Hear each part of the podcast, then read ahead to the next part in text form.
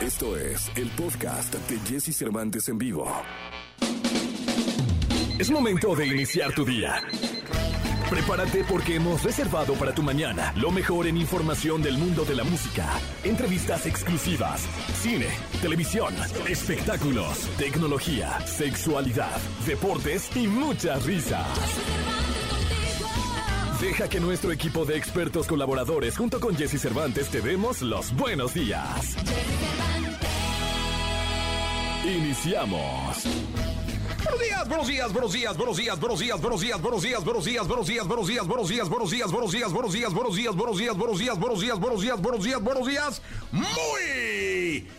muy buenos días, ¿cómo están? Son las 6 de la mañana con dos minutos de este viernes 29 de octubre del año 2021. Felices de saludarlos, de estar en contacto con todos ustedes. Viernes 29 de octubre del año 2021. Yo me llamo Jesse Cervantes y como todos los viernes, en un ratito empezaremos nuestra sesión de clásicos de rock en español, misma que tú programas, mandando un mensaje de voz al 55 79 19 59 30 o bien usando en Twitter el hashtag Viernes de Rock en Ex. Así que ya lo sabes, WhatsApp, ya lo sabes, eh, Twitter, eh, mándanos qué canción quieres que pongamos y aquí la vamos a poner porque los viernes de rock tú los haces, tú los armas, ¿ok?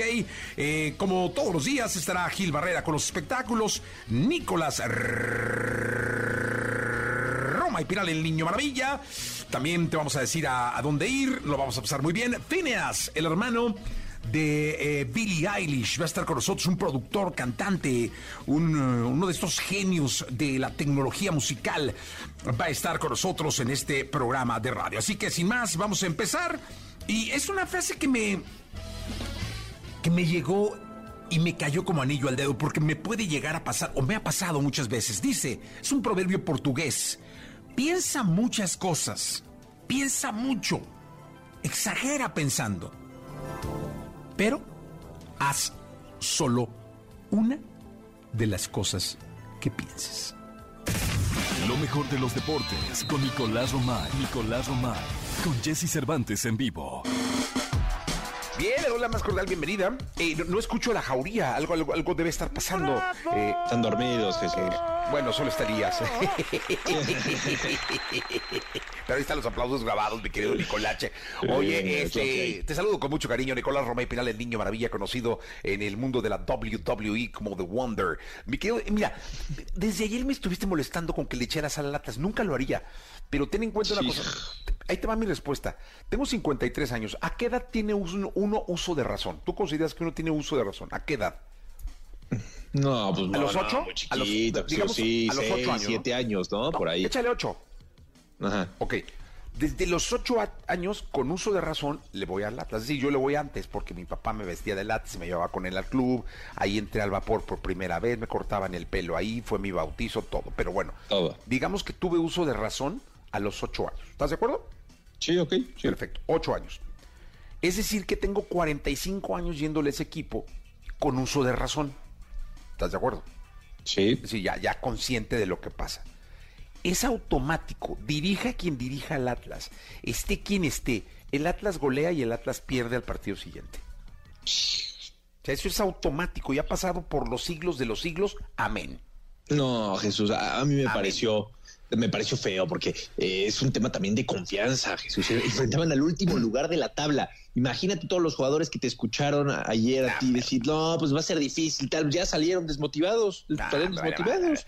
Eso es automático, es historia, es, es la historia que le cae a pedazos a un club que va a ser campeón este, este torneo, pero que, bueno, decid- decididamente la historia le cae a pedazos y los aficionados no la sabemos, a los que le vamos al Atlas la sabemos, eso es en automático, o sea, golea el Atlas, pierde. Eh, juegue contra quien juegue, o si hubiera jugado contra un seleccionado de Tumbuctú, hubiera perdido, porque es así. 2 por 0 pierde con Cholos de Tijuana, queda último, bueno, es, sigue siendo el último lugar de la tabla porque ni con la victoria y con un partido más alcanzó a Querétaro. Tijuana tiene 12 puntos, Querétaro con un partido menos tiene 15 puntos, o sea, no alcanzó a, a Querétaro, una derrota muy dolorosa para el Atlas, que a, a esperar resultados, a ver cómo se acomoda todo, eh, necesita que Toluca no gane, que Tigres no gane, que León no gane, ¿no? Para, seguir manteniendo el segundo lugar general. Eh, Desde media liga no gane, ¿no? O sea, Sí, pero casi, pues, casi. Pero bueno, también hay que decirlo. Roy. A ha contado con fuerte, eh, con suerte el Atlas, ¿eh? Sí, claro, pero luego pierden, pierden. Luego pierden y pierden todos. Sí. Entonces sí, no se mueve nada. Oye, Jesús, pero a ver, también eh, ayer la victoria de Rayados en la final de Conca Champions, 1 por 0 al América. Rayados es el equipo que va a representar a México y a CONCACAF en el Mundial de Clubes. Una derrota muy dolorosa para el América y una victoria que es oxígeno puro para Monterrey y para Javier Aguirre. ¿eh? Sí, no, hombre, lo de ayer fue una cosa. Sí hay que, sí hay que hacer un alto para hablar de lo de ayer. Fue eh, un partido de fútbol de mucho, con mucha presión para el América, ¿eh? con muchísima presión para el América. Eh, desde salir a pisar a la cancha ya, ya, tenían que ganar. Y, el, el, un equipo salir a la cancha teniendo que ganar es muy complicado. Pero la verdad es que una gran victoria para los Rayados, una gran victoria para el Vasco Aguirre, muy merecida, porque yo creo que fue una muy merecida victoria. Eh, lógicamente, con toda la polémica de estas jugadas y, esto que ahora el VAR te acerca a la polémica, pues me imagino que los americanistas me deben estar mentando la madre, pero eh, porque ellos dicen del bar y que fue todo un lío ahí, ¿no? Que se presentó. Pero yo creo que fue una, justa eh, y meritoria victoria de los Rayados que los tiene ahora en el Mundial de Clubes. Me dio mucho gusto por el Vasco Aguirre, caray. Sí, cómo festejó con su familia el término del partido. Le urgía el tener un resultado así para validar un poco eh, los cuatro partidos que había perdido. Necesitaba una victoria así. Creo que el América, si bien estaba muy presionado, coincido contigo, nunca entendió Jesús que era una final. O sea, se tardó 80 minutos en tirar a portería, en buscar la portería de rival, como que la América le faltó esa sangre en las venas y Memo Ochoa maquilla el resultado, ¿eh? porque pues sí iba uno por cero, pero pudo haber ido tres por cero y ya al final la jugada que dice es una posible mano, una posible falta, eh, adrenalina pura porque era minuto 97, el árbitro va al bar, la revisa, yo creo que hay elementos para marcarla, sin embargo él toma la decisión el árbitro, decir no es penal y no es penal. Eh, había elementos desde mi punto de vista porque sí, el futbolista de Rayados toca el balón con la mano en repetidas ocasiones. Sin embargo, el árbitro dice no es penal y es su criterio y hay que respetarlo, ¿no? Porque por algo él es el que toma la decisión y creo que hace muy bien en ir al bar y decir la checo yo y decido yo. Eso le da tranquilidad a los jugadores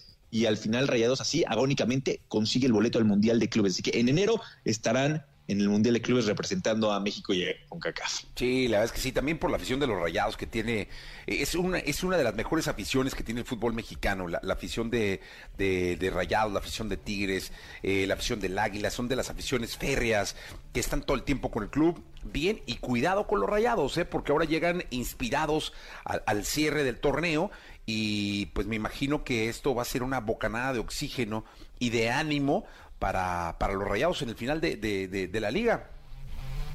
Ah, bueno, por supuesto, no, por supuesto, con esta victoria, Rayados va a encarar sus últimos partidos con un ánimo totalmente diferente y después la fase final. Entonces, aguas con Rayados, que ya es campeón de la Conca Champions y que ahora buscará pelear en la liga. Y el América a cambiar el chip rapidísimo. El América no se puede eh, aferrar a, a decir ya perdimos la, la Conca Champions, no, la América tiene la liga y tiene que enfocarlo de la misma manera. Si te parece, Jesús, revisemos rápidamente la jornada eh, que ya arrancó el día de ayer con la victoria de Cholos, como lo platicábamos. En Necax se enfrenta a Mazatlán, Juárez a Puebla, Querétaro a Santos, Pachuca contra Pumas, Tigres contra Chivas, Toluca contra León, Cruz Azul contra América. Este va a ser un partidazo, Jesús, el Cruz Azul contra América el domingo a las 5 de la tarde. Sí, pues a ver qué. Mira, ahí si gana el águila, puede levantar la cabeza, porque ahorita eh, esto fue, un balde de agua fría también para Solari, ¿eh?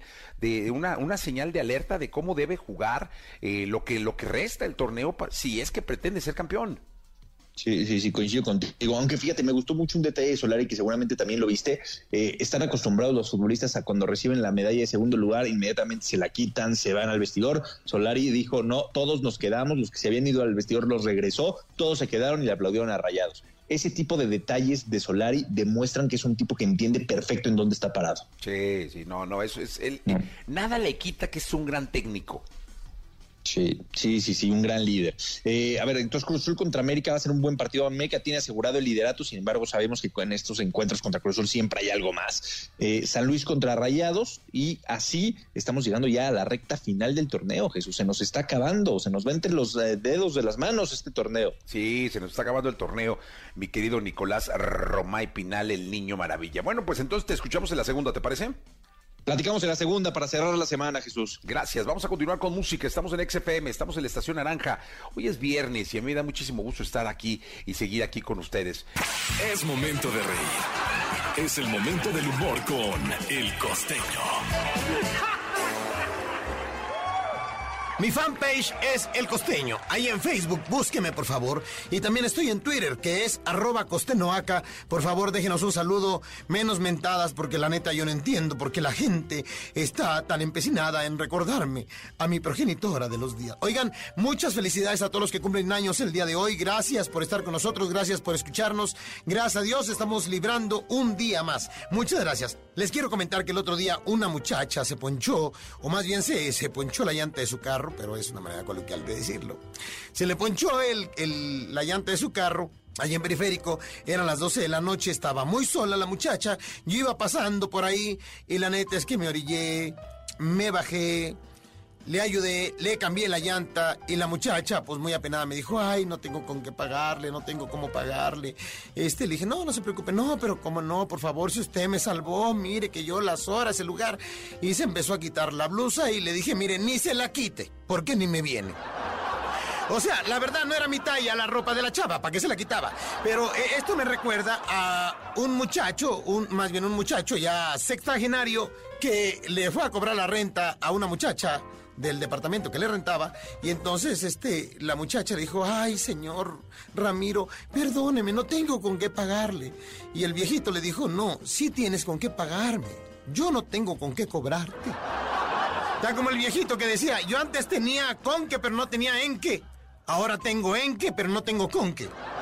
No feo llegar a viejo. Lo más feo es no llegar. Recuérdelo, cumplir años es inevitable, pero envejecer es opcional. La, miren, la edad está en la mente. Les mando un abrazo, que Dios me los bendiga. Jessy, gracias. Pónganle sabor a la vida, alegría. Échenle pa'lante, gente, no se me queden. La entrevista con Jesse Cervantes en vivo. Ana Favela. Actriz italiana de teatro, televisión y cine. Su gran trayectoria e inigualable talento la han llevado a interpretar importantes papeles a nivel internacional. En los últimos años, se ha ganado el cariño y respeto del público mexicano al interpretar a Marcela Basteri en una de las series más vistas y esperadas en nuestro país. Hoy aquí con Jesse Cervantes, en Exa nos enlazamos con Ana Favela, quien interpreta el papel de Marcela, mamá de Luis Miguel, en la serie.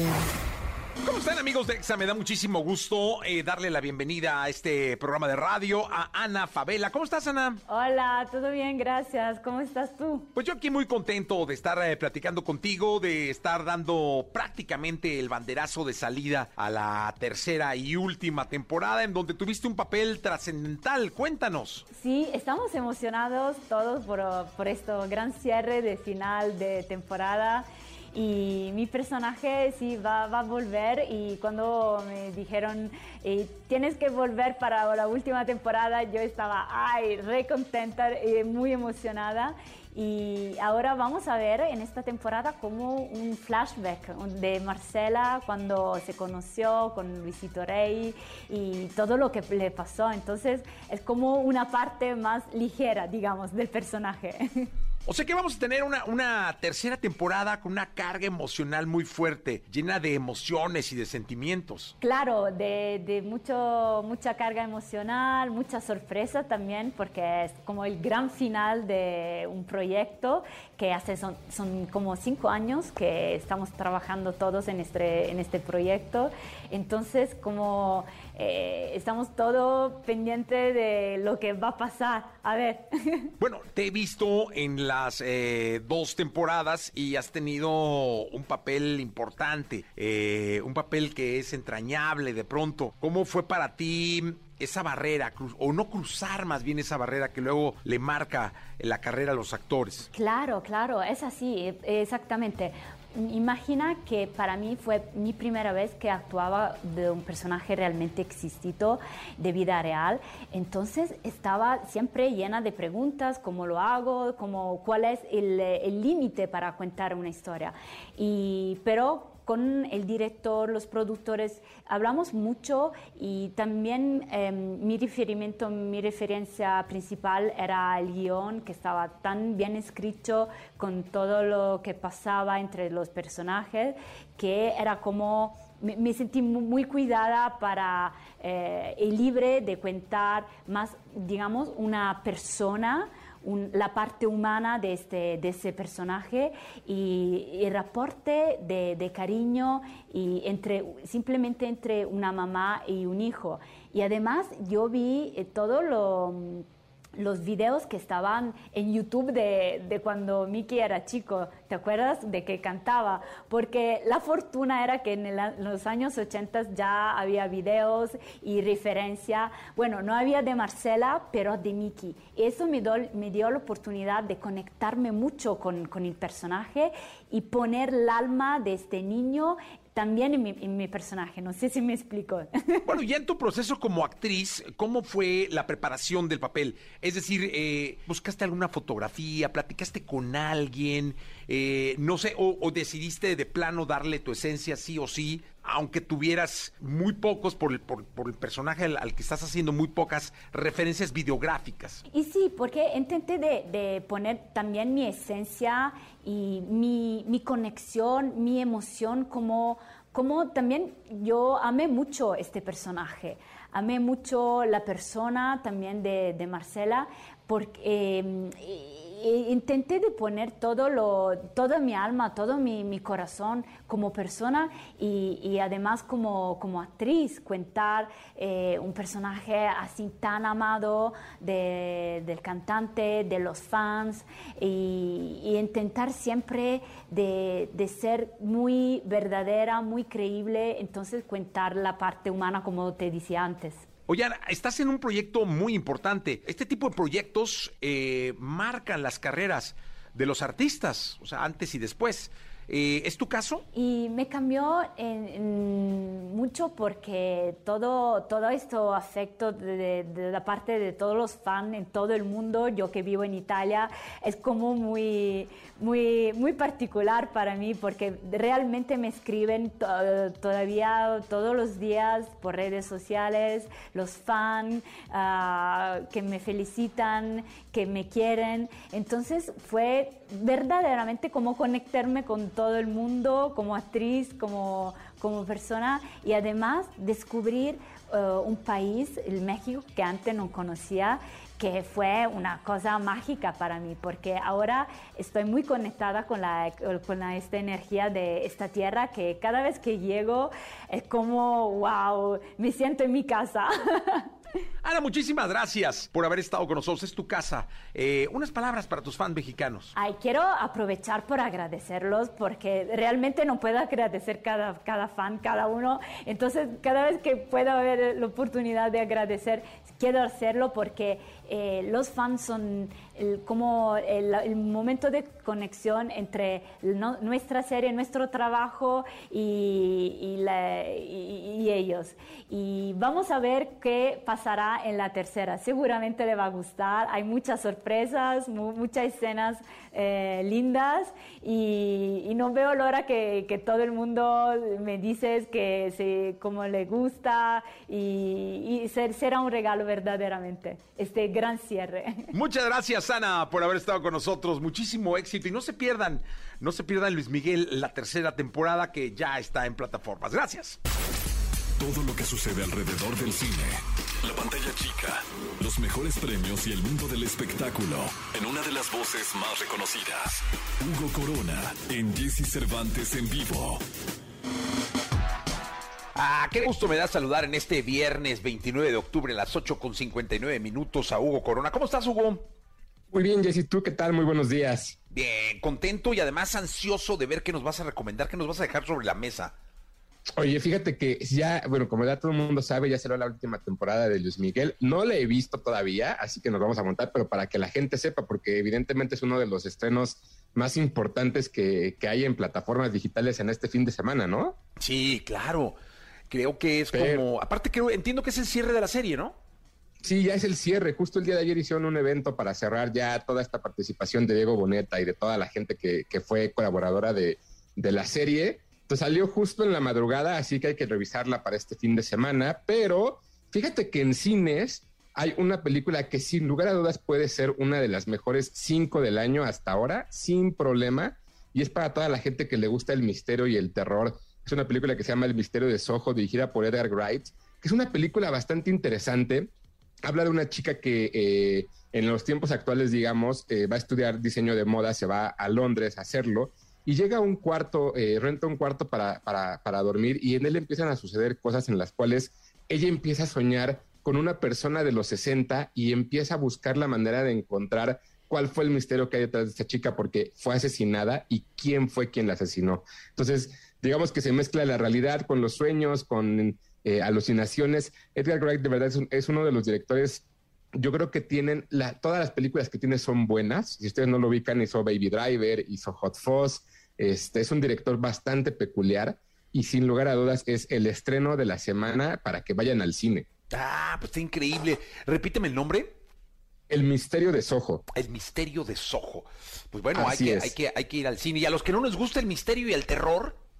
Fíjate que hay quienes, para aquellos que les gusta, por ejemplo, el fútbol, en, la, en la, No, espera, espera, espera, espera. En la plataforma de, pues, de los envíos, la de Jeff Bezos. Exacto. Eh, esa, se estrena el día de hoy una serie de Maradona del gran ídolo argentino, eh, para muchos el mejor jugador del mundo. Y lo que tiene la verdad es que esta serie es bastante interesante porque sí toca temas que normalmente eh, alguien no tocaría para, para, reflejar lo que fue la vida de Diego Armando. Pero eh, bueno, el día de hoy salen cinco capítulos y después vienen otros cuatro capítulos más adelante. Está en esta plataforma, insisto, de los envíos. Maradona vale mucho la pena para maratonear el día de hoy con cinco capítulos. Oye, ¿sabes que vi, vi el, el, eh, el póster promocional? Y el póster promocional lo sacan, bueno, el banner o qué sé yo, porque vaya, no son pósters, son como este las imágenes. Las imágenes, ¿no? Eh, el actor como que no me dio, ya como que es con el actor eh, con el 10, la albiceleste y todo, y como que no, no sé, me parece que no se parecen. Es que es, es, complicado, ¿no? También digo, de pronto también Diego Boneta no es que se parezca a Luis Miguel, pero la interpretación de, de del personaje es lo que llena. O sea, igual físicamente no son iguales, Ajá. pero por ejemplo en, en, Maradona creo que lo que tiene bastante interesante además del guion es que él sí actúa como Diego Armando. ¿No? Ah. Entonces es, es ahí una, una, una, cosa bastante peculiar. Ah, pues mira, la voy a ver. De cualquier manera soy pambolerísimo y, y, y sí la voy a ver. O sea, es así es. Oye, y para, para ti, documentales, pero Venga. este se estrena el miércoles, así que de una vez para que lo vayan platicando, pero hay mucha gente que lo puede ver este fin de semana porque está el Festival Internacional de Cine de Morelia. Es un documental que se llama Una película de policías. Es una película mexicana de Alfonso Ruiz Palacios que de verdad vale mucho la pena que la revisen. La van a encontrar eh, a partir de la próxima semana en la plataforma de la Gran N, donde eh, básicamente lo que hacen dos actores es buscar la manera de contar la historia de dos policías y lo que sucede eh, dentro del, del campo, del cuerpo de policías de la Ciudad de México. Es bien interesante cómo lo cuenta porque está dividido en tres partes, una que es ficción, una que es realidad y una que cómo preparan a los mismos actores para interpretar lo que va sucediendo. Creo que es una de las películas que va, va a dar mucho de qué hablar en el Festival de, de, de Morelia Así que si ustedes andan por allá, lo pueden revisar y si no, en la plataforma a partir de la próxima semana. Pues ya está. Y dime una cosa, ¿tú qué vas a ver? Yo voy a ver, eh, voy a ver Luis Miguel, porque te digo, no la, no la he visto. Y tengo muchas ganas de repetir Duna en, en cine, entonces a ver si me, si me puedo dar la vuelta también para verla. Sí, pues mira, mucha suerte, Hugo. Qué buenas recomendaciones nos dejaste por acá. No, gracias a ti. Cualquier cosa en Twitter me encuentran como arroba tushai, 2SHY, y en Instagram como Hugo Corona, cualquier duda o pregunta. Ya está, mi querido Hugo, un abrazo. Gracias a ti también.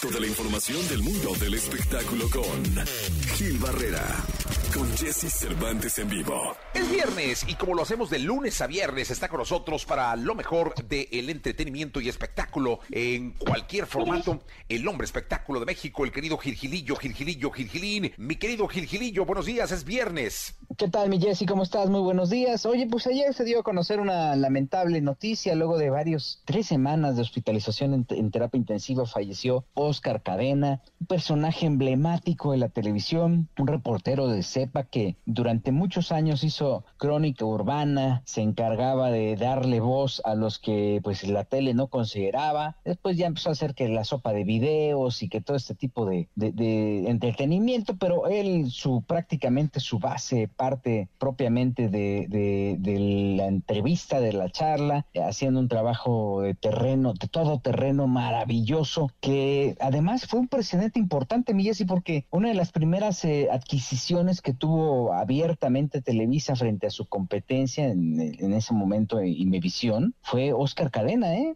Ah, era, era de estos este, programas, de estos espacios que tenían niveles de audiencia que sorprendían para la época y pues este en algún momento llegan a una buena negociación y entonces Oscar Cadena empieza a hacer esta crónica urbana en Televisa, dándole un giro de tuerca a todo lo que se estaba presentando la verdad es que sí, sí, su historia en la televisión de, este país, siempre lo recordaremos con sus tirantes y su micrófono y su cámara, eh, entrevistando, sacando a la luz, eh, desde cuestiones eh, curiosas, siempre urbanas, hasta polémicas, hasta todo, ¿no? un reportero de cepa. Sí, la verdad es que, y además tenía esta facultad de, ir andando y, bajar la cámara y con la cámara al hombro empezar a, preguntar, ¿no? Siempre acompañado de, un equipo, pues, este, muy básico. Después, pues, por cuestiones de salud decidió irse a vivir a Cancún. Ahí prácticamente se asentó junto con su familia, que le mandamos un abrazo, Gado, su esposa, María José, su hija, eh, y, y, empezó, pues, a hacer un trabajo ya más de campo, ya mucho más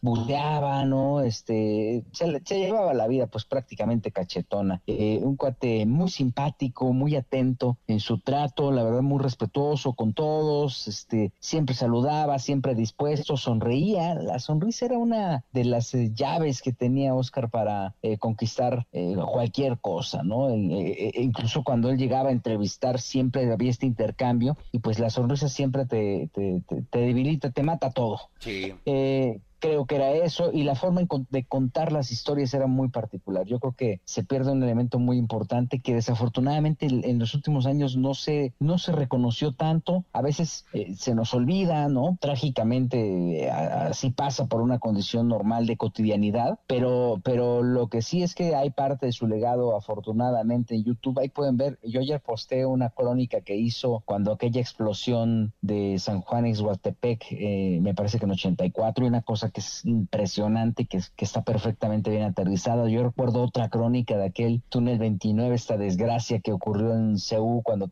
intentaron dar, al dar un portazo murieron eh, ocho personas, siete personas en este túnel eh, prácticamente aplastadas por la euforia de ver una final de Pumas América y lo que hizo Oscar Cadena con, con esos elementos fue impactante. La verdad es que hay muchos documentos que deja y que evidentemente podrían ser y son más bien un, lugar, un legado importante para el reportero en televisión eh, y, un hueco eh, difícil de llenar con esta partida de Oscar Cadena. Sí, pues la verdad es que descanse en paz. Un abrazo para toda su familia, un, grande de la televisión, del periodismo, eh, se puede decir urbano, ¿no, mi querido Gil? Sí, sí, sí, sí. Ah, digo, ah, eh, justamente eso era lo que hacía. Muchos años después eh, adoptó ese modelo el inspector, por ejemplo, en hoy, ¿no? Este, y hay quien ha tratado de hacerlo, ¿no? Pero la maestría de Oscar Cadena, pues está ahí, prácticamente eh, grabada, ¿no? En la historia de la televisión y como bien dices, pues este, eh, una estrella que, a quien hay que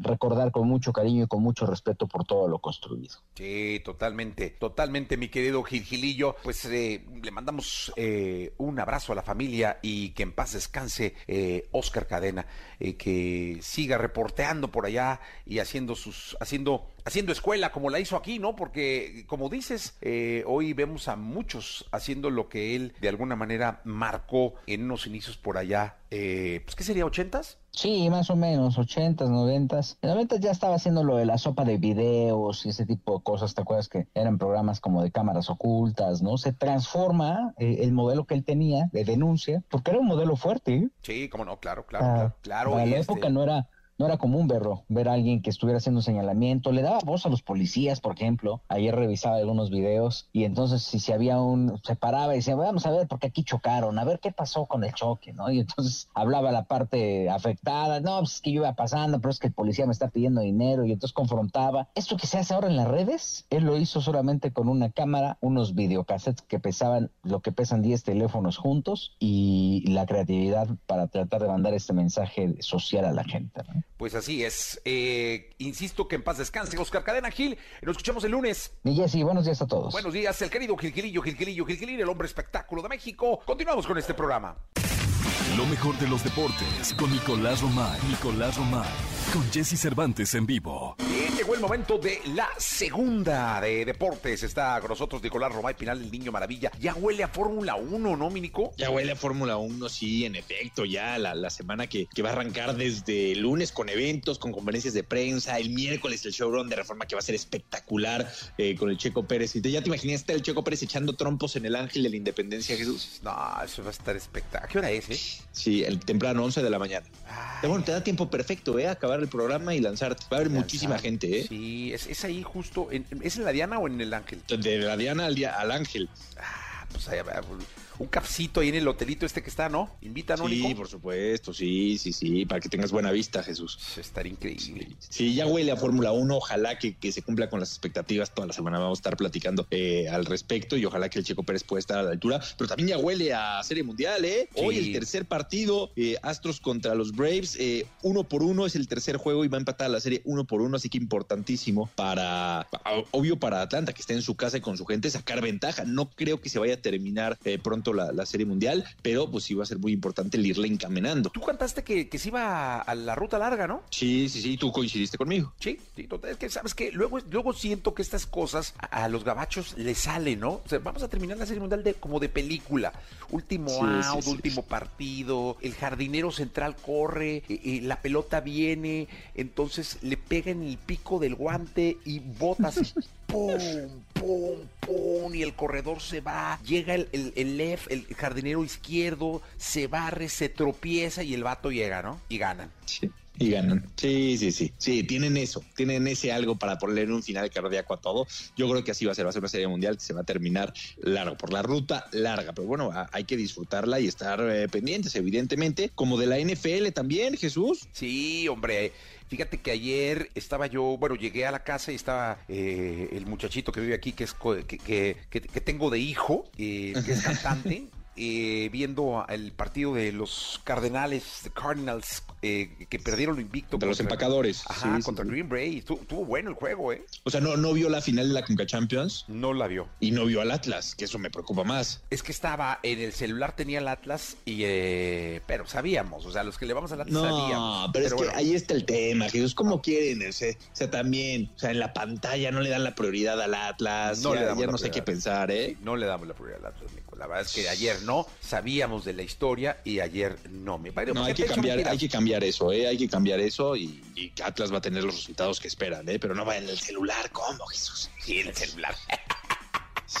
No, muy mal. Pero sí fue un partidazo, eso sí, lo, lo, acepto. Los empacadores que ganan 24 a 21. Y va a ser un fin de semana muy intenso. Tus vaqueros el día domingo, Jesús, en la tarde, contra los Vikings. Cowboys contra Vikings a las 6:20 de la tarde el domingo, para que apartes, por favor. Sí, va a estar bueno. Hay que verlo, mi querido Nicolás Robay Pinal. Nos escuchamos el, eh, lunes, Nicolás. El lunes, como cada semana, porque va a ser una semana espectacular de Fórmula 1 en la Ciudad de México. Te mando un abrazo, Jesús. Buen fin. Abrazo grande, mi querido Nicolás Robay Pinal, el niño maravilla.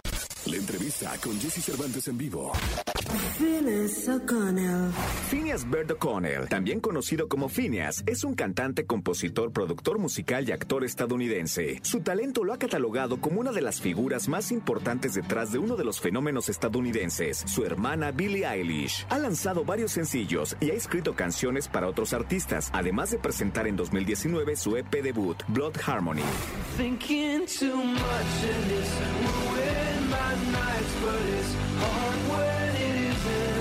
Hoy aquí con Jesse Cervantes en nos enlazamos con Phineas O'Connell para hablar acerca de la industria musical y los planes en su carrera.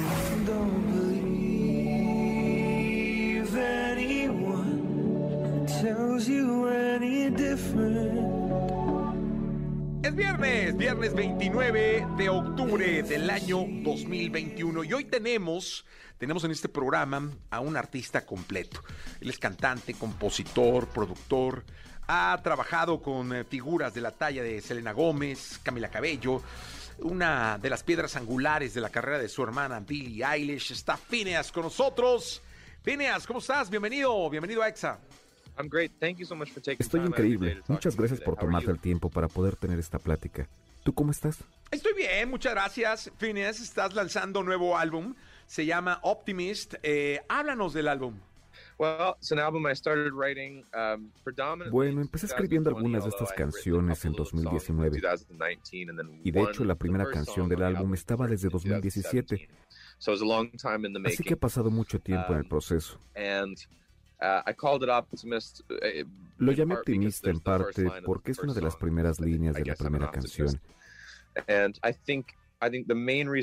Y creo que la razón principal de llamarlo así es porque yo intenté ser optimista. No estoy diciendo que lo sea, sino que intento serlo todo el tiempo. Porque hay muchas cosas malas que están pasando en todo el mundo y todo eso genera momentos difíciles.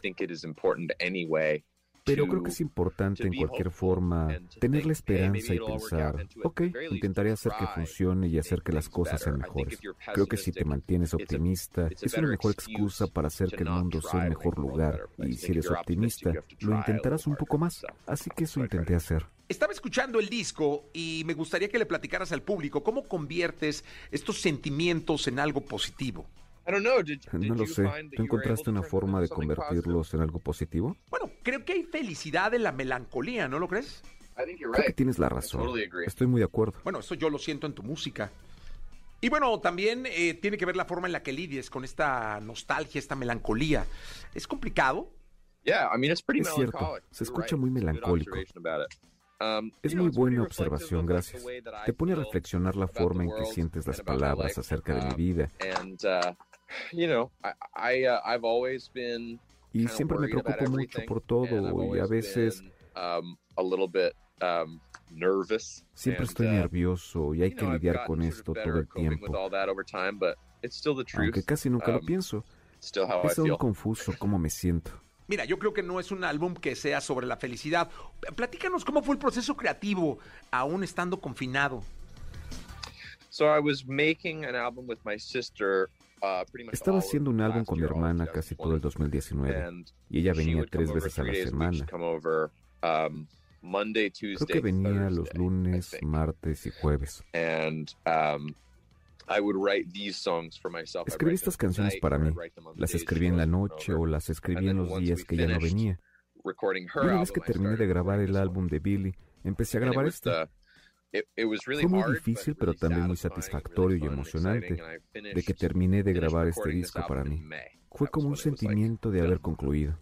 Oye, Phineas, me encantó eh, la canción de 90s, de los noventas. Cuéntanos, por favor, de la canción, háblanos de ella. Yo nací en el 97 y tenía tres años en el 2000, así que no viví realmente los 90. Quería escribir sobre algo que sucedió antes de que yo naciera. Y tuve que ver fotos, videos de mis papás que se veían muy jóvenes sosteniéndome cuando yo era un bebé. Y me pareció que eran muy optimistas. No había internet. Nadie estaba haciendo comentarios maliciosos en YouTube. Y los 90 no fueron perfectos del todo, pero creo que el mundo se puso más difícil desde esa década. Y creo que es por eso que lo hice. Bueno, tú eres compositor y eres productor. ¿Cómo, cómo separar o cómo considerar cuál canción es para ti y cuál es para alguien más? Yo sigo haciendo todas mis canciones para Billy y algunas de ellas son muy personales. Y ella lo sabe y algunas de estas canciones ella las ve y dice, la quiero. Oye, ¿y no te has sentido de pronto como celoso de decir, ay, esta canción lo hubiera dejado para mí, para mi álbum? No, soy muy agradecido. Billy es una mejor artista de lo que yo soy. Es como cuando Justin Bieber hizo Lonely y estaba como, ok, fenomenal. Esta canción significa mucho para uh, Justin y es lo que siento por Billy. Cuando ella canta Ocean Eyes o When the Party's Over, son canciones que yo escribí y digo, esto es lo mejor que puede escucharse. Creo que para mí está bien, pero suena mucho mejor contigo. Bueno, y ahora hablemos de ti y de tu hermana Billie Eilish. Estuvieron en la entrega del premio Oscar. ¿No fue como un sueño hecho realidad? Los Oscars estuvieron bien. Fueron sorprendentes. Fue un poco uh, abrumador y un poco angustiante estar con las personas más famosas con las que nunca hemos estado. Fue divertido. Pasamos un buen momento en los Oscars. ¿Y en los Grammys? Los Grammy fueron más estresantes que los Oscars. Nosotros estábamos nominados y además íbamos a actuar. En los Oscars no estábamos nominados, no teníamos que preparar un speech, así que solo fue presentarnos. Fue muy divertido estar en los Oscars. Bueno, ¿y qué es lo que sigue? Eh, ¿Estás eh, planeando hacer videos para este nuevo álbum? Sí, creo que pronto tendrán muchos videos, eso creo. Bueno, y ahora quiero hablar de TikTok, de todos estos músicos que, que, salen de TikTok y que ahí generan su música. Pareciera que hoy ya es mucho más importante una canción o un sencillo, como se llama en la industria de la música, que un álbum completo. Cuéntanos, ¿qué opinas? Encuentro muy um, atractivo y divertido el uh, TikTok y lo entiendo. Cuando haces una canción y se uh, vuelve viral en TikTok es muy halagador. Bill y yo tenemos unas por ahí y nos quedamos como, alto, ¿de qué carajo está hablando? Y nos ponemos a ver todos los videos por algunos días. Es muy divertido verlos y para mí está bien. ¿Eres un TikTok lover? Sí, lo soy. Muchas gracias, Phineas, por esta entrevista. Estamos seguros que tu canción será todo un éxito. Suerte siempre. Gracias. Muchas gracias a ti por ese tiempo. Don't believe anyone tells you any different. If it's easy, if it's fun, something's missing. Escuchaste el podcast de Jesse Cervantes en vivo.